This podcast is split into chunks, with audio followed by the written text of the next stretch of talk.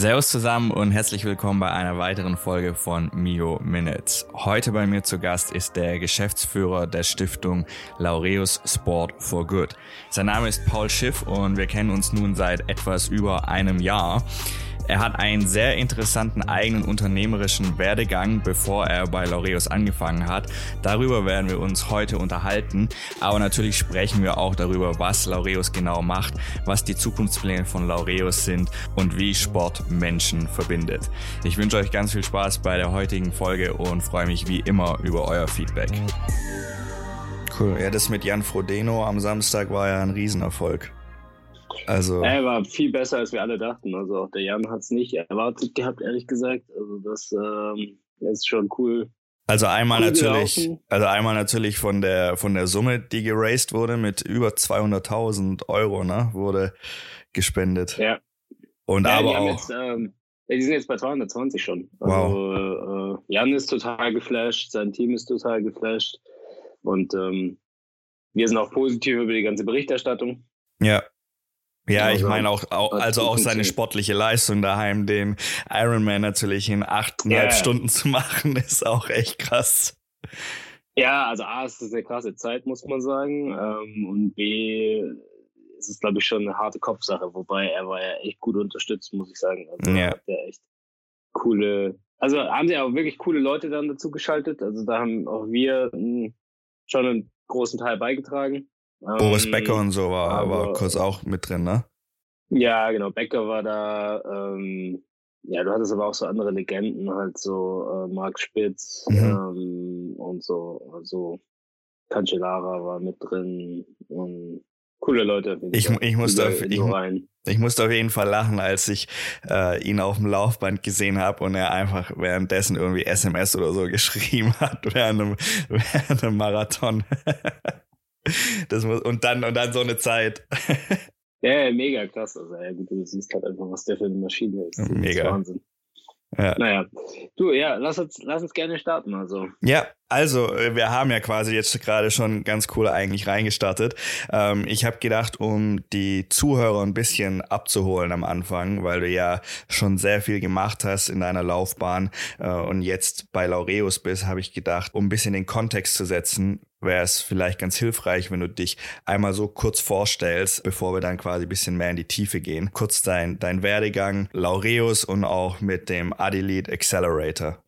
Weil es gibt ja sehr viel, worüber wir dann mehr im Detail sprechen können. Und damit man so ein bisschen so einen roten Faden hat, habe ich gedacht, wäre es vielleicht ganz cool von deiner Seite aus, aus deiner Perspektive, wenn du eine, eine kurze Introduction über dich gibst. Ähm, ja, sehr gerne. Es ist, äh, ist, gar nicht so einfach, ich mal, zusammenzufassen, glaube ja. ich. Also ich würde einfach sagen, dass ich ein sehr äh, passionate oder begeisterungsfähiger Typ bin, ähm, der unternehmerisch tickt und dass ich ähm, seit eh und je die Dinge ähm, so angepackt habe. Also sei es den Sport. Ich komme selbst ähm, eigentlich aus dem Bereich Action Sport, also vom Snowboarden und ähm, auch Skateboarden und ähm, dann übertragen eigentlich auch auf alles Geschäftliche. Also gelernt in der Unternehmensberatung und ähm, dann nach sechs Jahren ähm, keine Lust mehr gehabt, gekündigt, nach Südafrika gezogen, dort was aufgebaut, auch viel surfen gewesen und ähm, dann zurück nach Deutschland gekommen und bei Laureus angefangen und ähm, das ganze Thema ist für mich einfach eine Herzensangelegenheit und ähm, war schon auch der erste Schritt in ein soziales Unternehmen rein, aber da lässt sich so vieles verbinden, sage ich mal, auch mit der äh, mit dem harten Wirtschaftsleben. Und äh, gerade die ähm, unternehmerischen Ansätze gefallen mir in dem Bereich sehr, weshalb es relativ naheliegend war, dass es dann auch eine Brücke zum Lead Sports Accelerator gab, als der gegründet wurde. Und ähm, als ich in Kontakt kam mit den Machern. Cool. Um noch mal ein bisschen weiter zurückzugehen, du hast ja in Hohenheim, richtig, hast du studiert, äh, Economics. Korrekt. Soweit ich weiß, genau. Und jetzt gerade hast du gesagt, dass dann die Entscheidung nach sechs Jahren kam, dass du die Erfahrung vom Consulting äh, mitgenommen hast, aber quasi ein bisschen einen Wechsel haben wolltest. War das schon immer so unterschwellig da oder hast du eigentlich schon vorgehabt, so richtig in die Richtung Karriere zu machen? Deswegen auch der, der Studiengang ursprünglich, dass du Economics studiert hast. Oder wolltest du vielleicht, oder hast du dir bei der Wahl des Studiengangs damals auch erst überlegt, ob du vielleicht in die sportliche Richtung gehst? Ähm, gar nicht, ehrlich gesagt. Also ich habe hab mich für ähm, Economics beziehungsweise Wirtschaftswissenschaften wirklich bewusst entschieden, weil ich schon immer wusste, dass ich was Unternehmerisches machen will und weil ich mhm. das ähm, betriebswirtschaftliche Handwerkszeug ähm, und das ähm, auch volkswirtschaftliche Grundverständnis einfach vermittelt bekommen wollte. Und ähm, habe dann aber auch während des Studiums mich immer auf die Bereiche konzentriert, die mich da interessiert haben. Also ich, so zahlenmäßig ähm, habe ich mir bewusst, sag ich mal, Controlling auch ausgesucht, auch als ein Leistungsfach am Ende, ähm, um dann wirklich fundiertes Verständnis zu bekommen. Ähm, auf der anderen Seite habe ich ähm, Entrepreneurship vertieft und mhm. auch im Lehrstuhl dort gearbeitet, weil mich das Thema einfach schon immer beschäftigt hat. Also ehrlich gesagt schon in der Schule. Mhm. Und ähm, deswegen war das war kein Zufallsprodukt. Und ähm, die Entscheidung für die für die Unternehmensberatung kam dann tatsächlich auch, weil ich gesagt habe, ähm, die Basis, die ist sicher Netzwerk, die ja. ich brauche, um irgendwann mal erfolgreich zu sein. Und ähm, deswegen kam der Schritt dann in die Unternehmensberatung. Also es hat alles ganz gut zusammengepasst.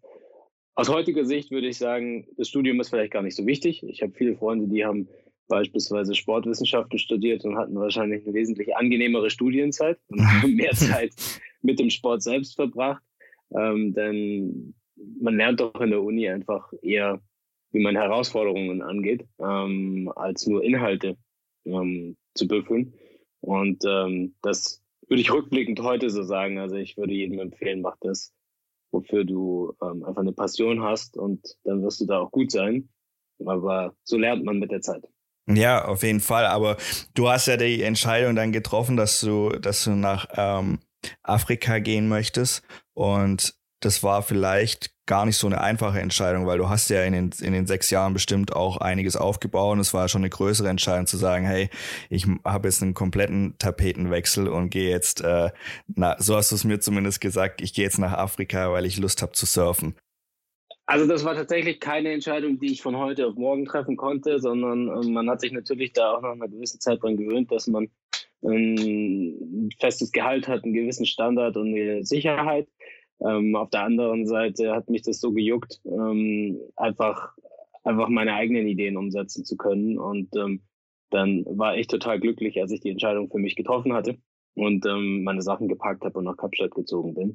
Und ähm, auch wenn die unternehmerische Tätigkeit ähm, schlussendlich, äh, was heißt nicht, nicht, nicht erfolgreich, kann man nicht sagen, aber ich bin mit dem ähm, Geschäftspartner am Ende nicht ganz einig gewesen. Deswegen ähm, bin ich dann auch meinen eigenen Weg ähm, gegangen. Nach einem Jahr habe ich doch viel gelernt und bereue diese Entscheidung überhaupt nicht. Und ähm, habe tatsächlich viel gelernt, auch über Sozialunternehmertum, was mich heute sehr stark prägt, weil ich eben vor Ort dann auch neue Freunde gefunden habe, mit denen ich ähm, an sehr spannenden Themen gearbeitet habe, eben mal ähm, gerade im sozialunternehmerischen Bereich in Südafrika. Der Grund nach Afrika zu gehen, war, stand da schon fest, dass du dort eine Job, also eine unternehmerische Opportunity hast oder bist du zuerst nach Afrika gegangen und es kam dann vor Ort? Ne, das stand schon vorher fest. Ähm, über einen ähm, Kunden aus der Unternehmensberatung habe ich einen Kontakt bekommen zu einem, tatsächlich zu einem Patentanwalt,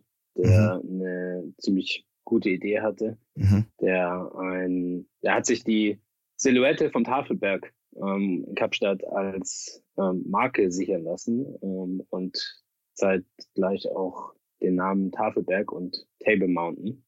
Okay. Und ähm, daraus sozusagen eine, eine, eine, ja, eine Brand ähm, ermöglicht ähm, und hat jemanden gesucht, der das Ganze mit ihm dann auch aufbaut, beziehungsweise auch für ihn aufbaut. Und der Deal war eigentlich der, dass ich den ähm, Case mache und baue und ein Konzept dafür entwickle, ähm, gemeinsam mit einem ehemaligen Kollegen.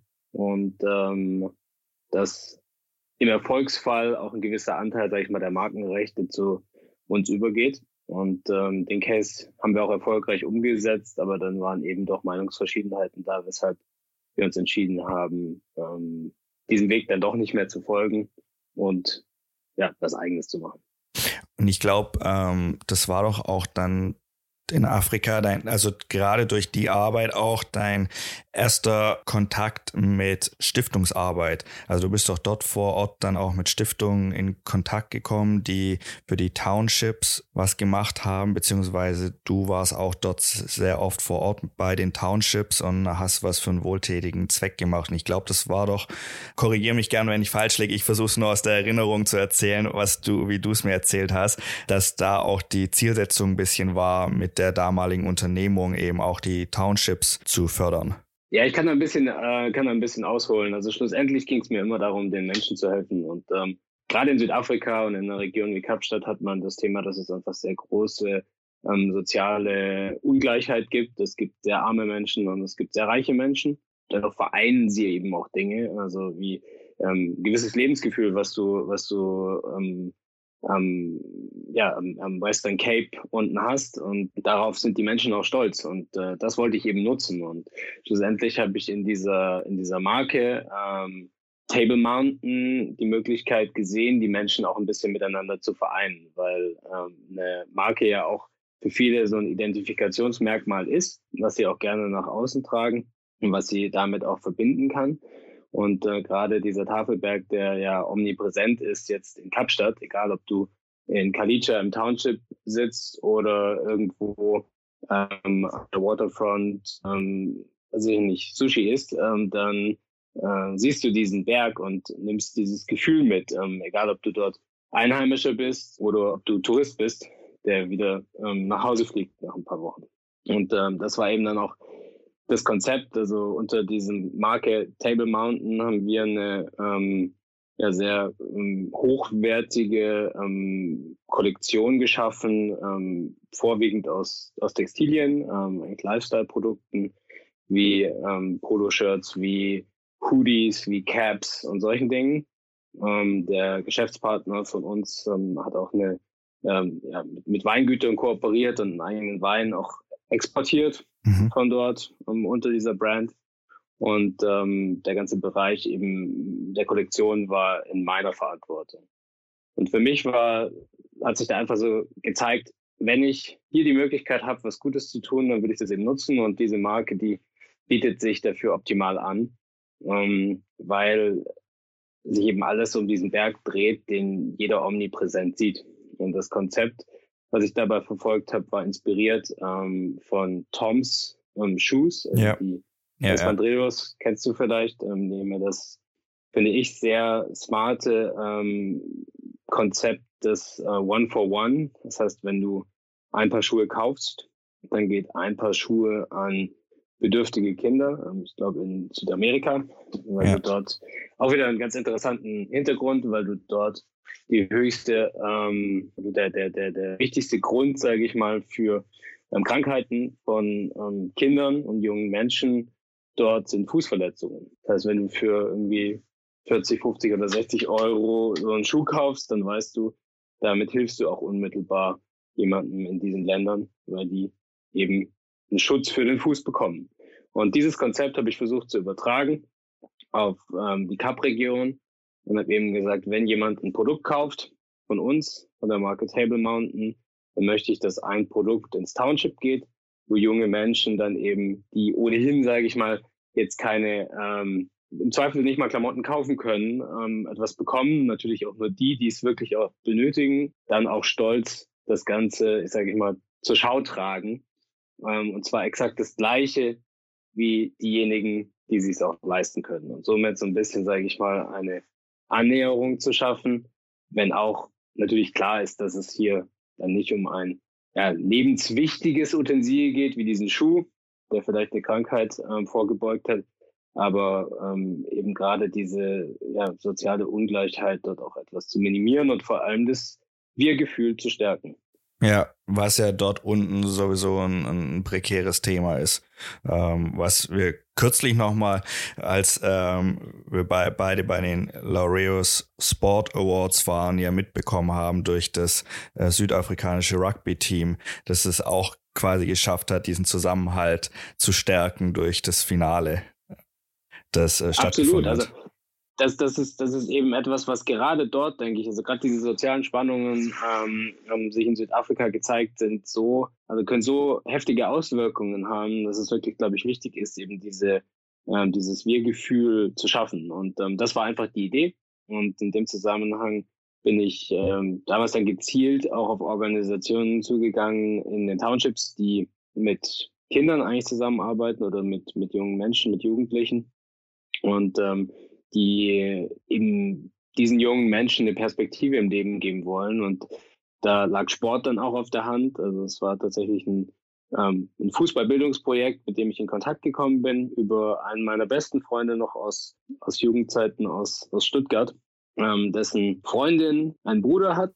Und der Bruder hat das Projekt nämlich aufgebaut in, in Kapstadt. Ist der Florian Zech, ähm, auch ein guter Freund von mir. Und äh, wir haben uns direkt am Anfang kennengelernt, als ich in Kapstadt angekommen bin und dort ja erstmal niemanden kannte. Und ähm, dann habe ich sukzessive auch angefangen, mehr in diese Welt hineinzuschnuppern und habe versucht, ihn und seinen Mitgründer ähm, und Geschäftsführer Jakob Schlichtig zu unterstützen. Schlussendlich eigentlich beim Aufbau von einem sozialen Franchise-Modell, was einfach ein, ein Sozialprojekt nicht abhängig macht nur von Spendern und wohltätigen Geldgebern, ähm, sondern was eben auch einen Plan verfolgt, der ihnen die Möglichkeit gibt zu investieren, sukzessive zu wachsen und mehr Menschen oder bedürftigen jungen Menschen zu helfen. Um das ganz kurz in die zeitliche Perspektive zu setzen, wann, wann war das, in welchem Zeitraum, in welchem Jahr? Das hat sich alles abgespielt eigentlich im Jahr 2013 bis frühes 2014.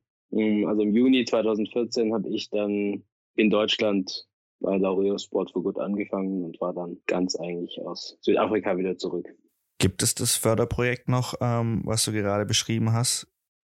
Ähm, ja, das gibt's noch. Also ähm, das Projekt heißt oder die Organisation heißt Amandla Edu Football. Förderprojekt würde ich in dem Zusammenhang gar nicht so sagen. Äh, tatsächlich arbeiten wir auch mit Laureus, mit Amandla zusammen heute. Aber ähm, für mich ist es eben ein sehr beeindruckendes Sozialunternehmen und ähm, das wahnsinnig wächst und sich gut entwickelt. Und ja, mir macht es eine große Freude oder bereitet es eine große Freude, das auch weiterhin zu verfolgen. Und erst gestern hatte ich Kontakt ähm, mit dem Flo und dem Jakob. Und du bist dann in Afrika. Wie genau zu Laureus gekommen? Also du hast gerade erzählt, du warst dann äh, mit deinen beiden Freunden unten bei dem Projekt, was du gerade beschrieben hast, viel unterwegs. Wie kam dann, wie ist der Kontakt, die Brücke zu, zu Laureus entstanden? Über, über CNC, muss ich sagen, ähm, okay. weil mein damaliger Chef oder ähm, Kollege von CNC, der Jens Thiemer, ist, äh, während ich in Südafrika war, ähm, zu Mercedes gewechselt und äh, Mercedes ist eben ähm, einer der Gründungspartner von Laureus und auch von Laureus Sport for Good. Und äh, Jens und ich waren eben in einem ähm, kontinuierlichen Austausch und ähm, Jens hat mitbekommen, was ich dort unten gemacht habe, ähm, wie ich eben auch mit Amandla in Kalicha zusammengearbeitet habe, hat mich schlussendlich darauf hingewiesen und äh, überhaupt erst auf den Plan gebracht, ähm, was Laureus macht. Und so kam dann eins zum anderen und ich bin sehr dankbar dafür, dass sich das dann so gefügt hat. Für die Leute, die jetzt vielleicht noch nicht genau wissen, was Laureus überhaupt ist. Also vielen ist Laureus natürlich ein, ein, Begriff, weil sie ihn gehört haben in Verbindung mit den Sport Awards. Aber die Awards stehen nicht im, im, im Mittelpunkt der Kernmission von Laureus. Möchtest du vielleicht kurz ein bisschen ausholen, was, wie es zu Laureus kam, zur Gründung von Laureus und was Laureus konkret verfolgt. Ja, es ist tatsächlich ähm, so eine Krux, ähm, weil die meisten Menschen kennen ähm, die Laureus World Sports Awards, was absolut genau. Sinn macht, weil ähm, es einfach, ja, wir dürfen es fast nicht sagen, aber wenn die Oscars des, die Oscars des Sports sind und ja. ähm, darüber weltweit auch berichtet wird, finden einmal im Jahr statt und über alle Disziplinen hinweg werden die besten Sportler der Welt ausgezeichnet, die besten Teams ähm, etc. Und ähm, ursprünglich, ähm, also vor jetzt 20 Jahren, als die ersten Awards ins Leben gerufen wurden, da hat die Stiftung auch noch gar nicht ähm, existiert. Also das war tatsächlich damals ein Award, der ähm, geschaffen wurde eben von Daimler mit der Marke Mercedes-Benz und von ähm, dem Konzern Richemont heute dann auch vertreten durch die Marke IWC Schaffhausen, die diesen Award im, ins Leben gerufen haben. Und ja, was, was, was eine sehr schöne Geschichte ist und was auch die Heritage ähm, der, von Laureus ähm, zeichnet, ist, dass Nelson Mandela damals ähm, der Keynote Speaker war bei den Awards und ähm, was er den anwesenden Sportlern damals ähm, in einer sehr ja, beeindruckenden Rede ins Gewissen geredet hat. Und er hat ihnen ähm, vermittelt, um, zum einen, ähm, wie privilegiert sie eigentlich sind, also was sie für den, durch den Sport schon alles erreichen ähm, konnten und ähm, auf der anderen Seite auch am Beispiel eigentlich der Rugby-Weltmeisterschaft in Südafrika damals, ähm, welche Kraft der Sport hat, ganze Nationen und Menschen zusammenzubringen und auch Frieden zu stiften. Und ähm, schlussendlich wurde ja aus dieser Rede, sage ich mal, ähm, ist die Stiftung auch entstanden, weil ähm, und Nelson Mandela als Schirmherr tatsächlich auch ähm, der Stiftung, ähm, weil die Sportler, die dort dabei waren, ähm, ja, seinen, seinen Worten gefolgt sind und absolut ähm, unterstützt haben, was er gesagt hat. Ähm, alle sagen, wir, wir haben viel erreicht, ähm, wir ähm, wollen heute zurückgeben. Wir sind Vorbilder wir haben die Möglichkeit, nicht nur Aufmerksamkeit auf uns zu ziehen, sondern auch Geld einzusammeln. Und das wollen wir jetzt ähm, ja, positiv nutzen. Also daraus ist dann auch entstanden, sag ich mal, die Kraft des Sports für sozialen Wandel zu nutzen. Und ähm, dabei geht es gar nicht mal nur um die körperlichen Vorteile, die der Sport dann mit sich bringt, sondern wirklich viel mehr um die geistigen und um die mentale Stärke. Also es geht wirklich darum, ähm, über den Sport fürs Leben zu lernen und schlussendlich Perspektiven fürs eigene Leben zu entwickeln. Und ähm, da sind sicher ganz vorne ähm, ist Zielstrebigkeit, ähm, ist Durchhaltevermögen, Disziplin schlussendlich, was du sagst. Es ist auch Team und, und, und Fairplay. Ja. Du kannst nicht äh, alles alleine am besten schaffen, sondern manchmal bist du einfach im Team erfolgreicher. Genau. Und ähm, das alles lässt sich übertragen aufs normale Leben. Also wenn ich ähm, es geschafft habe, ein sportliches Ziel zu erreichen, dann gewinne ich Selbstbewusstsein und weiß, ich kann auch die Schule schaffen. Ich schaffe einen Abschluss. Ich kann die Uni schaffen. Ich kann vielleicht den Job auch erreichen, den ich mir immer geträumt habe. Oder ich werde erst in die Lage versetzt, überhaupt herauszufinden, was ich mal machen möchte. Das ist ja für viele Menschen oder für junge Menschen heute sicher eine der größten Herausforderungen. Ja, ja, ich glaube, jeder, der äh, aktiv Sport macht, egal auf äh, welchem Niveau, kann sagen, dass Sport einen unglaublichen Übertragungswert hat auf das restliche Leben. Und es ist auch immer meine Antwort, die ich nenne, wenn ich gefragt werde, was ich jetzt zum Beispiel so am Bodybuilding, warum ich da so, äh, so hinterher bin, warum ich das schon seit Jahren mache. Und ich sage ganz klar, weil das für mich schon immer so ein Anker war, der mir Werte beigebracht hat, die ich eben auf so viele andere Bereiche im Leben übertragen konnte. Gerade auch während der Schulzeit, Universitätszeit und so weiter.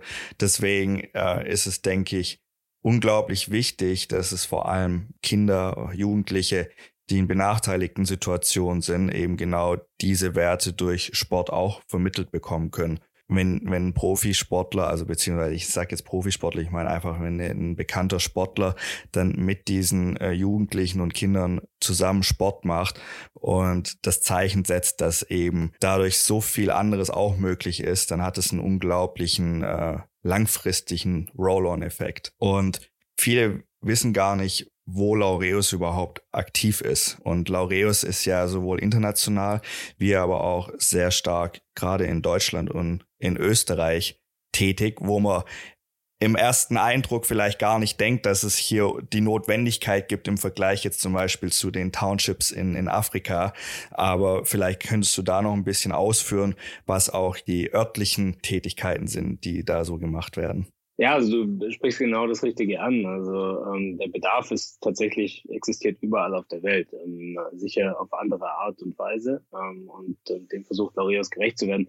Ich würde es vielleicht gerne nochmal kurz nutzen, um die Einordnung zu schaffen, weil wir darüber vorhin gesprochen haben. Sehr gern. Also aus den aus den Awards heraus ähm, ist eben, wie ich beschrieben habe, die die Stiftung entstanden, also die Laureus Sport for Good Foundation, damals auch als äh, unmittelbar eigentlich als global agierende ähm, Organisation ähm, mit Sitz in England, ähm, von wo aus man gestartet hat, einzelne ähm, ja, soziale Sportprojekte zu fördern.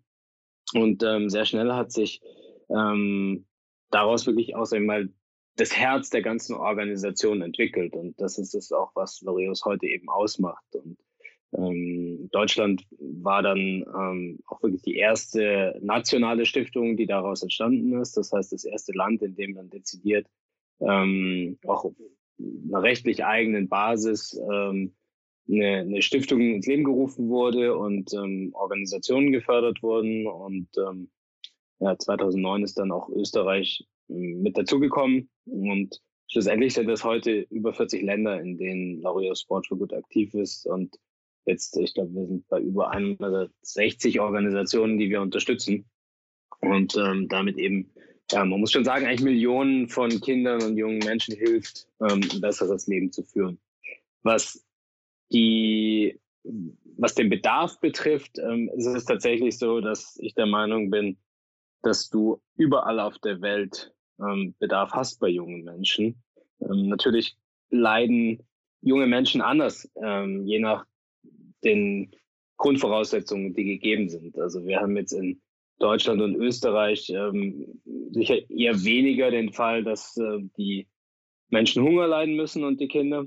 Um, aber es gibt so viel soziale Ungerechtigkeit ähm, und auch äh, Themen, die man im Alltag vielleicht gar nicht sieht, wie häusliche Gewalt oder wie Vernachlässigung, ähm, wo ja, wo man einfach einen Bedarf hat zu helfen.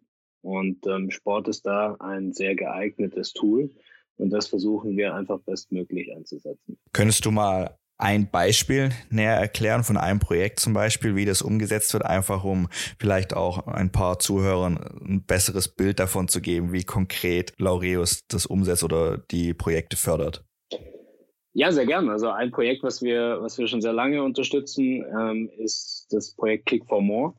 Ähm, das ist ein Straßenfußball ähm, was ähm, ja inzwischen auch deutschlandweit in einigen Städten aktiv ist und ähm, da geht es zwar ist mal vordergründig um Fußball, möchte man meinen, ähm, mal überall kicken zu können ähm, auf einem Kleinfeld.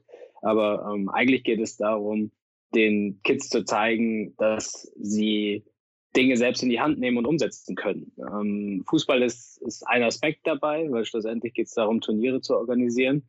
Ähm, aber eigentlich äh, geht es auch um das Ganze drumherum. Das heißt, äh, jeder, der in Kontakt kommt mit dem Projekt, findet seine Rolle. Das heißt, ähm, ein Turnier zu organisieren, Mannschaften zu organisieren, ähm, den Platz dafür zu finden. Das heißt, ähm, aufs Rathaus zu gehen und zu fragen, ob man auf dem Marktplatz ein ähm, Turnier spielen darf und dann die entsprechende Infrastruktur aufzustellen, in Schulen zu gehen und Mannschaften zusammenzustellen. Das heißt, Mitglieder zu akquirieren, ähm, etc das sind alles Fähigkeiten, die dort geschult werden und ähm, ja, man, man sieht einfach wahnsinnig tolle ähm, Geschichten, die daraus entstehen, ähm, äh, tolle Erfolge, ähm, persönliche Erfolge der, der teilnehmenden Kinder.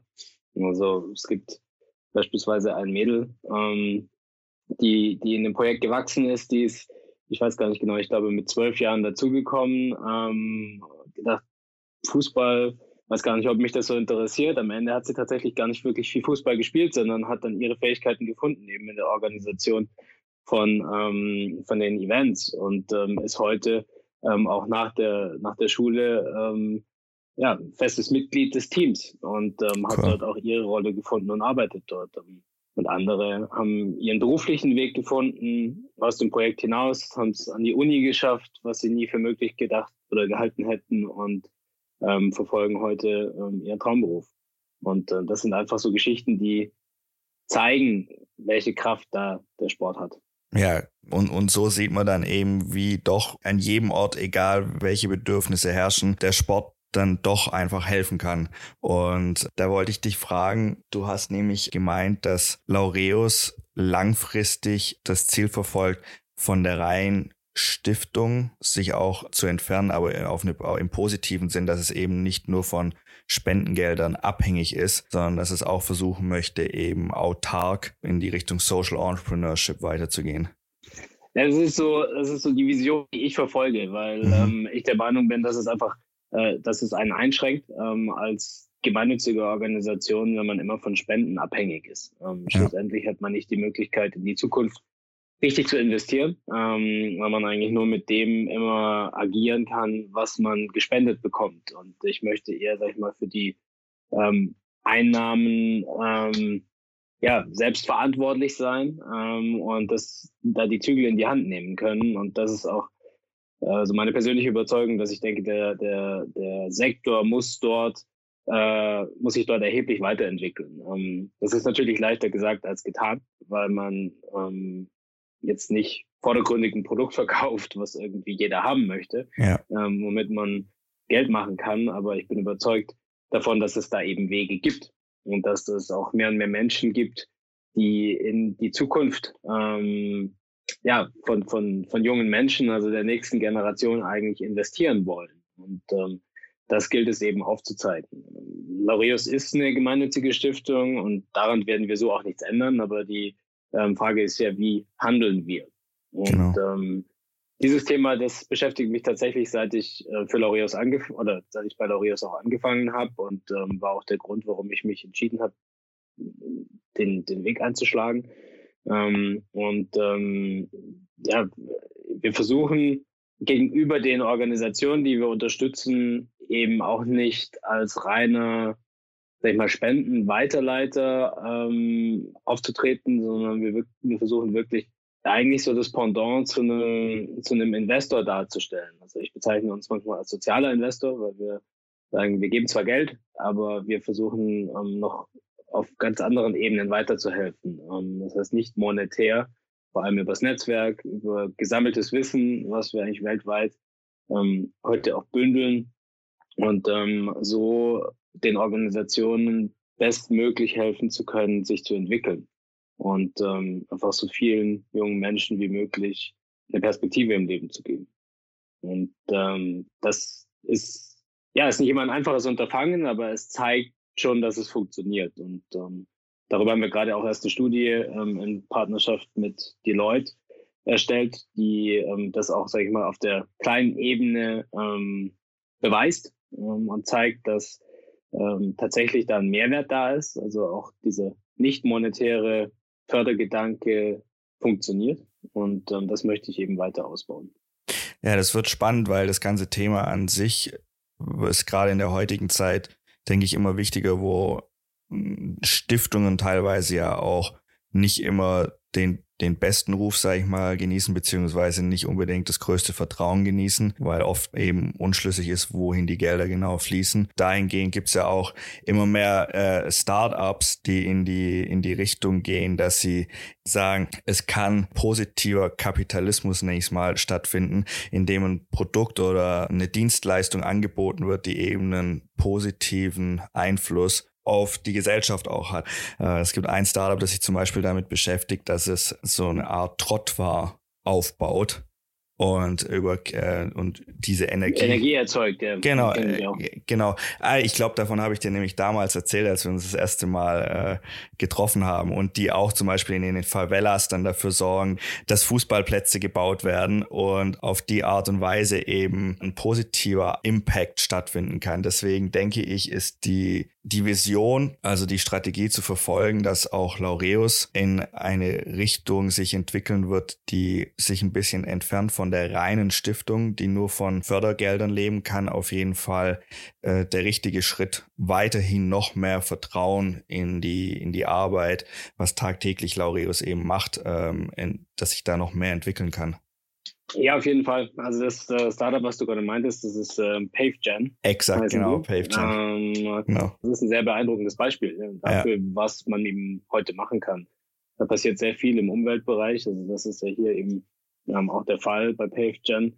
Aber gerade auch im Sportbereich gibt es da viele Möglichkeiten. Und ähm, ich möchte nochmal einen Schritt zurückgehen, weil du gerade gesagt hast, dass Stiftungen nicht immer den besten Ruf haben. Ich glaube, es ist einfach so, dass die Menschen viel zu wenig darüber wissen und das nicht ja. verstehen. Ähm, unter Stiftungen verstehen viele oder denken dann viele irgendwie an Steuerhinterziehung, an Intransparenz. Ja. Ähm, das sind dann, äh, ja, sage ich mal, ja, es gibt diese Form, Form der Stiftungen, ähm, auch Familienstiftungen beispielsweise, aber wir ähm, unterscheiden uns da ja komplett, weil wir in einem gemeinnützigen Bereich sind. Genau. Und äh, das ist ganz, ganz wichtig. Also die gemeinnützigen Stiftungen machen einen ganz großen und bedeutenden Anteil aus der, der ähm, gesellschaftlichen Arbeit in Deutschland insbesondere und ähm, haben hier ja auch eine lange Tradition. Und ja. ähm, es gibt ja viele große Stiftungen, die von, ja, heißt von ehemaligen Unternehmern gegründet wurden und äh, wo einfach aus dem Stiftungskapital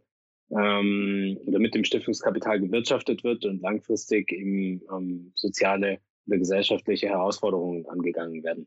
Ja. Und ähm, das ist auch absolut richtig, aber ähm, man sieht heute auch, dass es eben mehr und mehr Menschen gibt, die, die direkt was verändern möchten, ähm, ohne vielleicht schon irgendwie das Riesenvermögen aufgebaut zu haben oder das Unternehmen ähm, erfolgreich äh, aufgebaut zu haben, mit dem sie das dann machen können. Und das sind die Fälle, die du jetzt ansprichst. Und genau daran glaube ich auch. Also, dass es eben die Verbindung gibt und dass man heute als junger Unternehmer unmittelbar Gutes tun kann ähm, und dabei trotzdem noch Geld verdienen kann. Und ähm, schlussendlich ergeben sich daraus äh, einfach viele, viele Potenziale, weil man ja dafür für Geldgeber findet. Also das wird immer populärer, sage ich mal, auch in den Bereichen zu investieren. Ähm, und man neben dem reinen ähm, ja, Financial Return on Invest auch ein Social Return hat.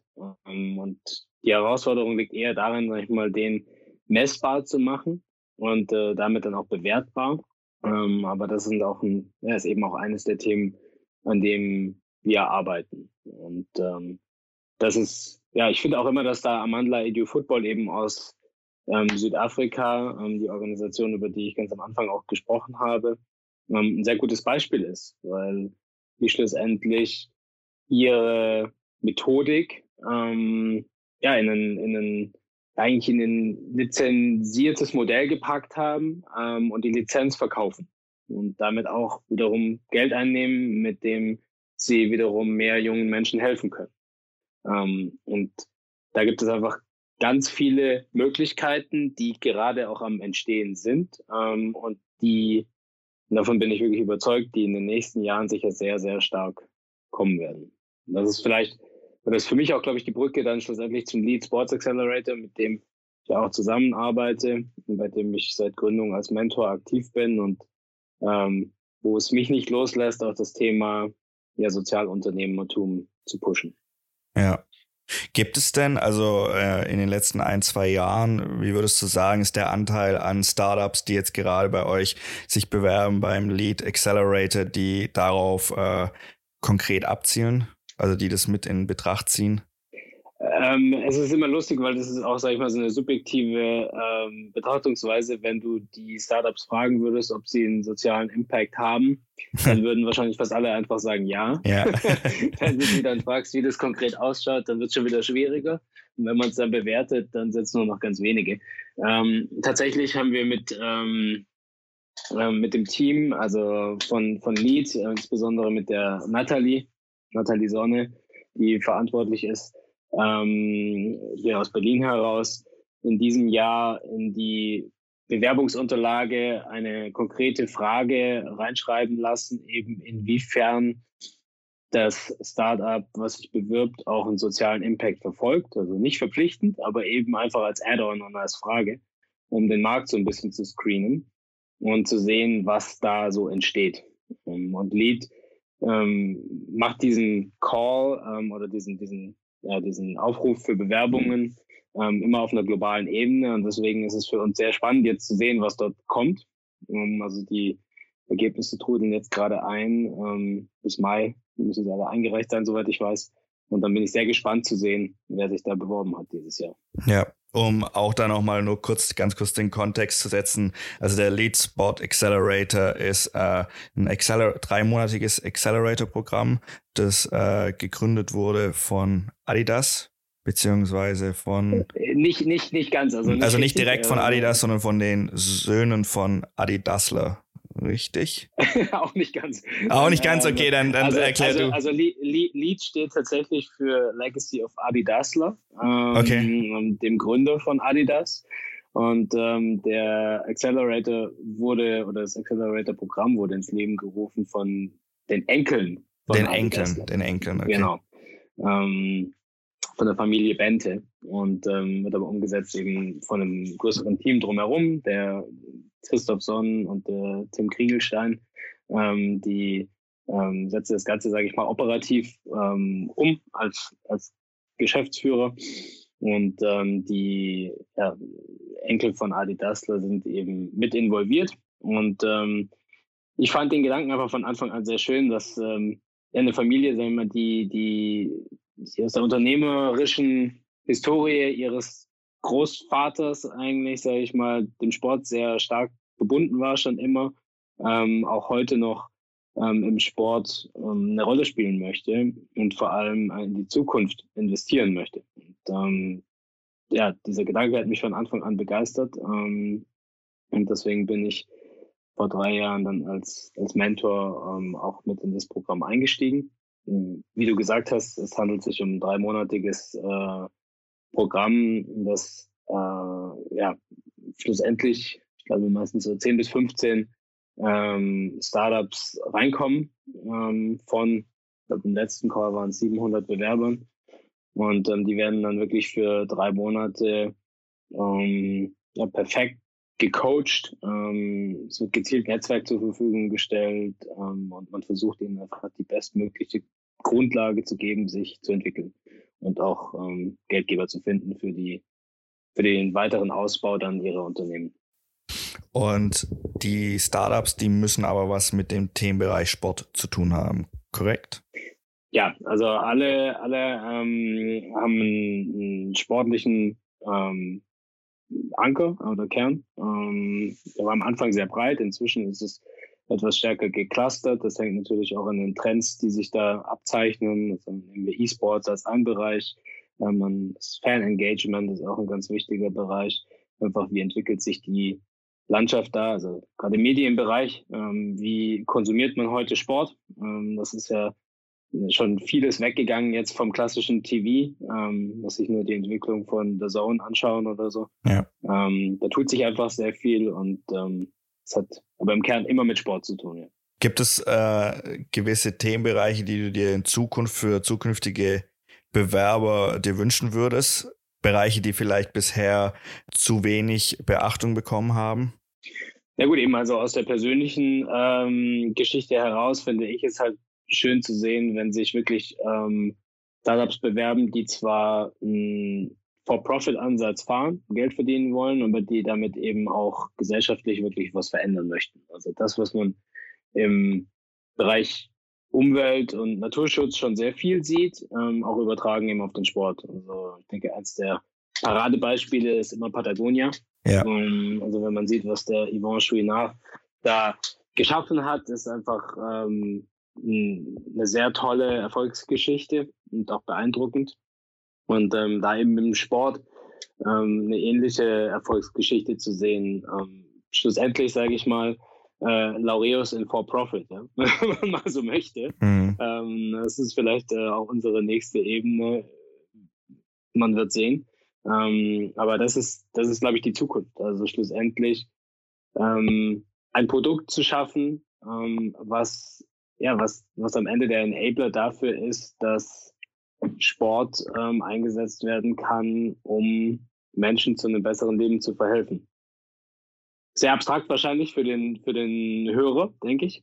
Ähm, also wenn man, wenn man es jetzt konkret macht, dann würde ich sagen, ähm, in irgendeiner Form ein Produkt zu kreieren, was Geld einspielt, über das ähm, möglichst viele Menschen an regelmäßigen Sport herangeführt werden, weil sie sich alleine dadurch ähm, persönlich entwickeln. Ja. Ja, das, ähm, das ist ja quasi auch ein bisschen so eine Vision, die wir tatsächlich ja auch mit Peak Academy ein wenig verfolgt haben, zu sagen, hey, äh, wir machen was, wo die Leute zum Sport geführt werden und gleichzeitig wird mit den Einnahmen von dem Produkt äh, wird es einem guten Zweck zugeordnet. Und ich denke, in die Richtung, da wird in Zukunft noch sehr viel möglich sein. Patagonia ist natürlich auch ein super Beispiel. Jetzt nicht primär im Sportbereich. Aber ich denke, da wird sich in Zukunft vielleicht auch sogar in die Richtung E-Sport und so noch echt viel entwickeln, ähm, was da ganz neue Möglichkeiten geben, gerade auch durch die Digitalisierung, wie man was machen kann, äh, ein Produkt oder eine Dienstleistung, was eben einen positiven äh, gesellschaftlichen Roll-on-Effekt haben wird und auch gleichermaßen zurückgibt. Also E-Sport ist natürlich ein wichtiges Thema. Also gut, dass du es ansprichst, weil man darüber sich sicher viel streiten kann. Ähm, ja. Ohne Frage hat E-Sport einen sehr inklusiven Charakter. Ähm, wirklich Menschen ähm, jeglicher auch also auch körperliche Fähigkeiten, sage ich mal, haben die Möglichkeit, auf Augenhöhe äh, gegeneinander anzutreten. Ähm, und äh, dadurch, sage ich mal, wird der sportliche Charakter oder der Wettkampfcharakter ähm, ja. irgendwie ähm, äh, generiert. Die Frage stellt sich natürlich, wann ist es noch Sport und wann ist es kein Sport mehr. Aber die Frage, die stellt man sich schon immer. Also ich denke, auch wenn man über Schach redet, kann man sagen, ist es Sport oder ist es kein Sport. Und ähm, es ist einfach eine Definitionsfrage. Ich denke, es liegt einfach daran, inwiefern werden die äh, werden, werden dadurch Persönlichkeiten entwickelt und ja. welche positiven Effekte gibt es und überwiegen die positiven vor den negativen Effekten. Ich denke, da will keiner Isolation schaffen, sondern miteinander. Ich denke auch, die, dass es reine Definitionssache ist und die unterliegenden Werte, die eigentlich auch mittlerweile im E-Sport hm, nach außen getragen werden, wie zum Beispiel gerade Teamfähigkeit, Fair Play und auch, dass man eben gemeinsam äh, zum Erfolg kommen kann. Das wird auch ganz stark durch E-Gaming gefördert, weil eben oder E-Sports auch generell die Möglichkeit eben hat, weil es so viel so ein so einen ständigen Wandel ja auch gibt an, an neuen E-Sport-Möglichkeiten, die rauskommen. Und deswegen denke ich, dass es da in Zukunft noch Opportunities geben wird, die man sich heute noch gar nicht vorstellen kann. Vielleicht auch gerade in die Richtung Virtual Reality, dass Leute, die an komplett verschiedenen Orten auf der Welt gemeinsam als Team irgendwas schaffen. Also ich denke, da wird es noch, da wird's noch viel äh, Innovation geben in dem Bereich. Also ohne Frage, das glaube ich auch. Ähm, da kann man sich heute noch gar nicht vorstellen, was alles möglich ist. Ähm, ich selbst durfte schon mal in so ein Unternehmen reinschnuppern, also die mit ähm, Virtual Reality arbeiten und auch Sport in der Verbindung einsetzen. Ja. Und ich denke, gerade jetzt so Zeiten wie, wie aktuell, also mit der Corona-Krise, die zeigen, dass da auch absoluter Bedarf da ist. Ähm, Absolut. Also natürlich stellen sich alle Organisationen heute die ja, die im sozialen Bereich arbeiten, die Frage, wie können wir unser Leistungsangebot noch aufrechterhalten? Wie können wir die Menschen erreichen, mit denen wir zusammenarbeiten? Und da werden die, ja, werden einfach die neuen Technologien eine immer wichtigere Rolle spielen.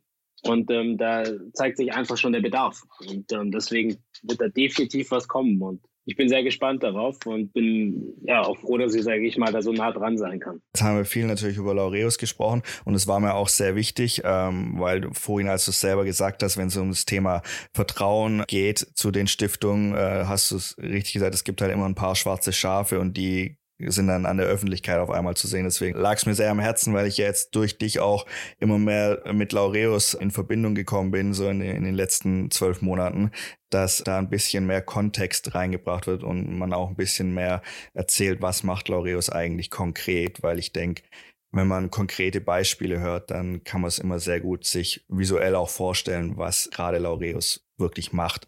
Jetzt haben wir viel darüber gesprochen. Aber ich möchte natürlich auch gerne noch von dir wissen, weil du bist auf jeden Fall selber auch Unternehmer. Und was sind noch deine zukünftigen Ziele mit oder vielleicht auch außerhalb von Laureus? Ja gut, damit beschäftigt man sich natürlich viel. Also ähm, ich habe definitiv die Vision, dass ich sage, ähm, der Sport, der Sport als, als, als Kraft für sozialen Wandel, ähm, das weiterzutreiben. Ähm, das ist was, was mich beschäftigt und was mich sicher auch mein Leben lang beschäftigen wird.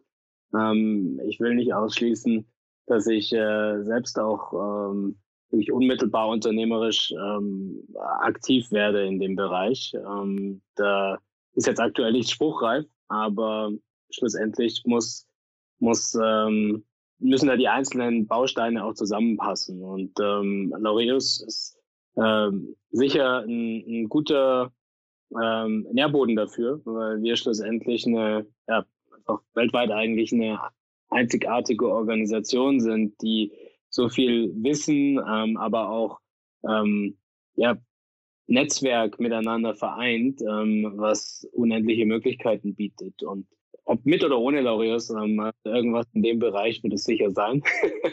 Viel konkreter kann ich da, kann ich da aktuell gar nicht werden. Aber ähm, ich finde es wichtig, was du gerade gesagt hast, dass man den Menschen eben vermittelt, was Laureus Sport for Good macht und was vor allem auch die Organisationen machen, mit denen Laureus zusammenarbeitet. Also wir sind eigentlich auch nur der Enabler und äh, die Organisation, die diese Erfolge möglich macht.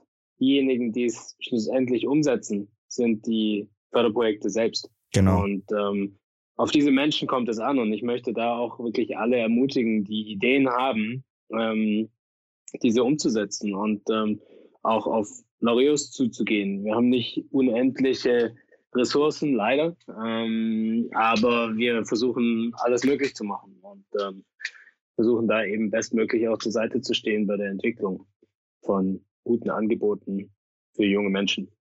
Gibt es denn da gerade einen gewissen Bereich, der besonders Unterstützung brauchen könnte aktuell? Ja gut, aktuell ist jetzt immer die Frage, was Also ich meine, also aktuell meine ich jetzt jetzt Corona-Situation ausgeschlossen, sondern ich meine jetzt äh, grundsätzlich.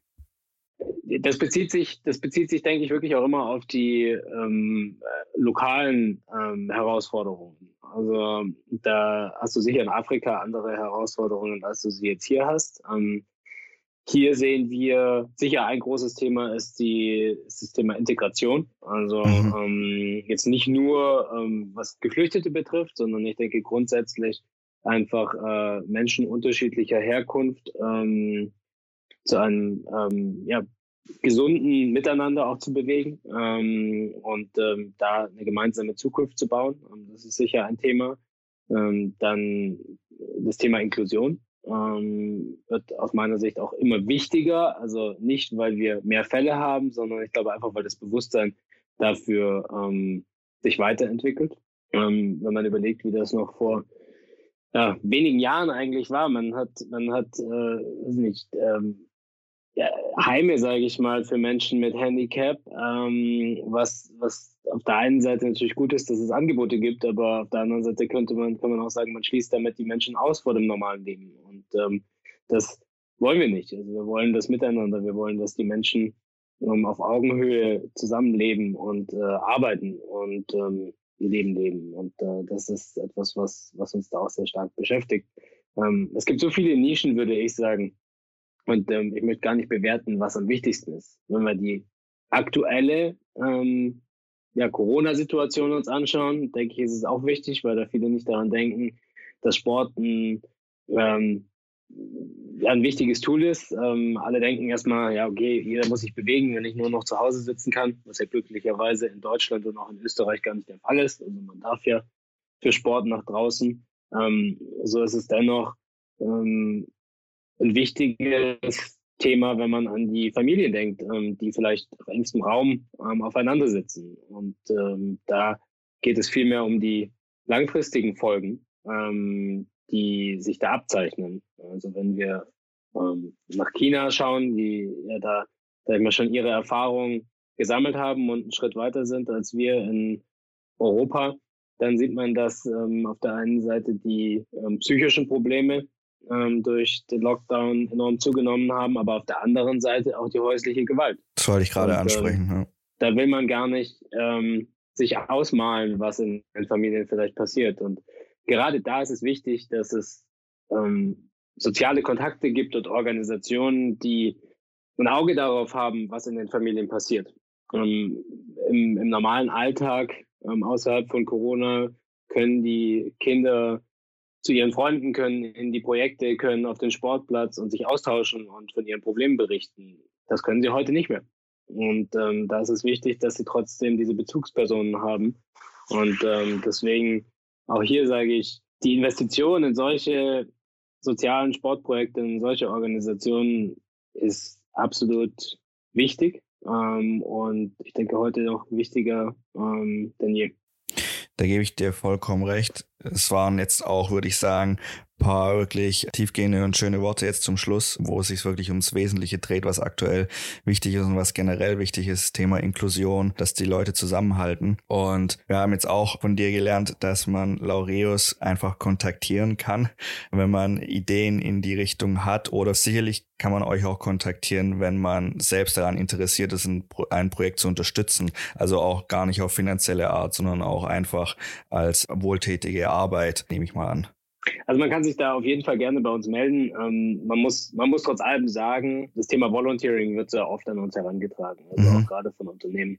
Und ich finde es total schön, wenn sich Menschen einbringen wollen. Ähm, man muss immer nur gucken, wo macht das wirklich Sinn. Ja. Und ähm, äh, eigentlich muss ich sagen, dass Deutschland dafür ja schon einen richtig guten ähm, Sektor hat, also mit der Vereinsarbeit. Ähm, das heißt, Volunteering ähm, ist in unseren ähm, Breitengraden ja eigentlich absolut etabliert und ähm, muss ja nicht immer mit Menschen zu tun haben, die jetzt ähm, wirklich große Herausforderungen haben, weil dafür braucht es manchmal einfach auch eine besondere Ausbildung. Und ähm, ich finde es eher wichtig, dass man da selber als Vorbild agiert und rausgeht und eigentlich in seinem unmittelbaren Umfeld schaut, wem kann ich hier helfen. Ja. Also jeder Verein braucht ähm, Freiwillige, die helfen. Und das ist so wirklich das Rückgrat unserer Gesellschaft.